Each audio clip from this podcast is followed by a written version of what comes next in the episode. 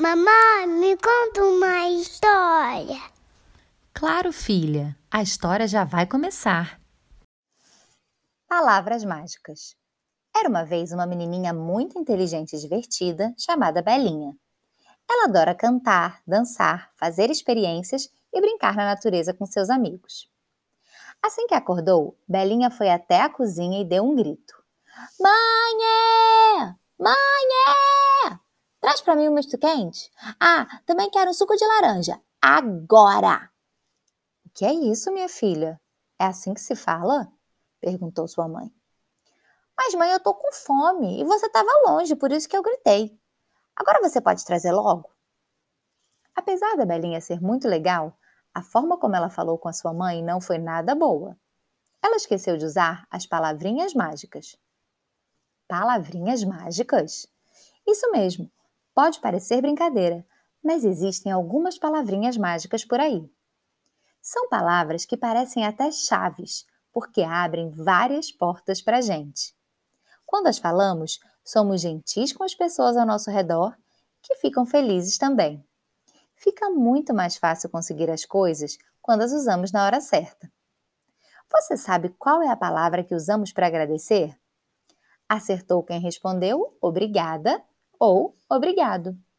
Dizemos isso sempre que alguém faz alguma coisa por nós, para mostrar que reconhecemos o que foi feito e que estamos satisfeitos com aquilo. Outra é por favor, que devemos falar sempre que pedimos alguma coisa a alguém. E na hora de passar de um lugar para o outro, pedimos licença. Quando a gente erra, devemos pedir desculpa, mas atenção! Essa palavra só tem efeito se nós estivermos arrependidos de verdade e a falarmos do coração. Sempre que chegamos em algum lugar, devemos cumprimentar as pessoas com bom dia, boa tarde, boa noite, dependendo do horário. A gente não é obrigada a gostar de todo mundo, mas devemos sempre respeitar os outros e ser educados também. As palavrinhas mágicas, inclusive, podem nos ajudar na hora de dizer não. Em vez de apenas negar, você pode dizer: Não, obrigada. A mãe da Belinha explicou isso tudo para ela, que prestou bastante atenção. Filha, vamos fazer o seguinte: vamos apertar um botão imaginário, parar a nossa conversa e recomeçar? Boa ideia, mãe. Lá vou eu. Mãe, você pode fazer um misto quente com suco de laranja para mim, por favor? Claro, Belinha. Falando desse jeito, eu faço com o maior prazer. Depois de comer o seu café da manhã, Belinha foi para a escola.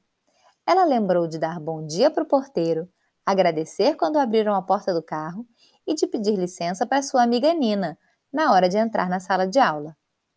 Que bom que a Belinha já está colocando em prática tudo o que aprendeu. E você?